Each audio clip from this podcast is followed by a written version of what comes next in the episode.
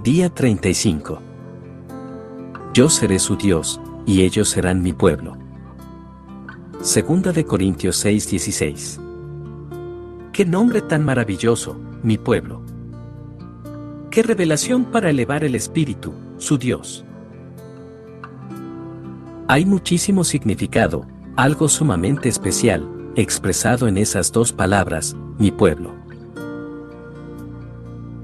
Al Señor tu Dios le pertenecen los cielos y lo más alto de los cielos, la tierra y todo lo que hay en ella, Deuteronomio 10:14, y Él reina entre los hijos de los hombres, Salmo 21:10. Sin embargo, solo sus escogidos que han sido comprados por Él mismo, y nadie más que ellos, son llamados mi pueblo.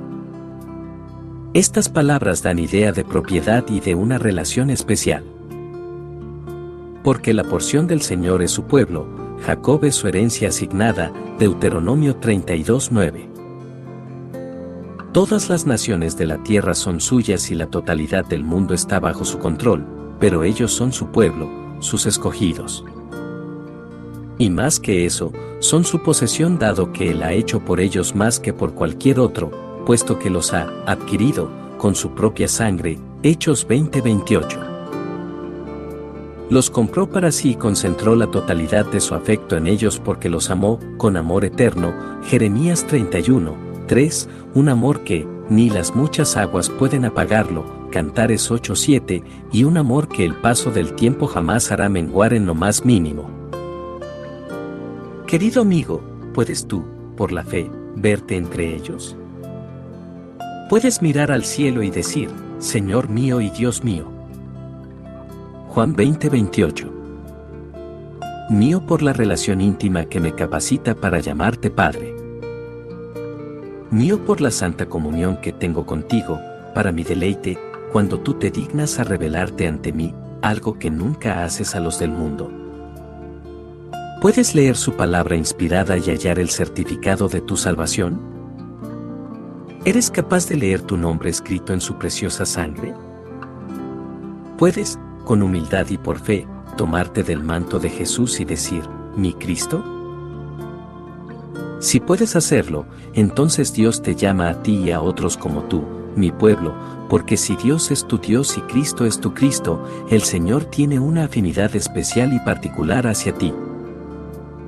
Eres el objeto de su elección y has sido, acepto, en el amado, Efesios 1:6. Sí, pertenecemos a Cristo. Sin embargo, lo que parece todavía más asombroso es que hemos sido declarados miembros hechos y derechos de su familia. Somos sus hijos. Las escrituras enseñan que los creyentes son hijos adoptivos de Abraham. Por tanto, no somos hijos de Dios en el sentido físico sino espiritual, porque los hijos de Dios no son los descendientes naturales, más bien, se considera descendencia de Abraham a los hijos de la promesa, Romanos 9:8. Por lo tanto, sepan que los descendientes de Abraham son aquellos que viven por la fe, Gálatas 3:7. El Espíritu mismo le asegura a nuestro espíritu que somos hijos de Dios. Y si somos hijos, somos herederos, herederos de Dios y coherederos con Cristo, pues si ahora sufrimos con Él, también tendremos parte con Él en su gloria. Romanos 8, 16, 17. Como sus hijos, todo es de ustedes. El universo, o la vida, o la muerte, o lo presente o lo porvenir, todo es de ustedes, y ustedes son de Cristo, y Cristo es de Dios. Primera de Corintios 3, 21, 23. Qué asombroso es nuestro Salvador. Día 35.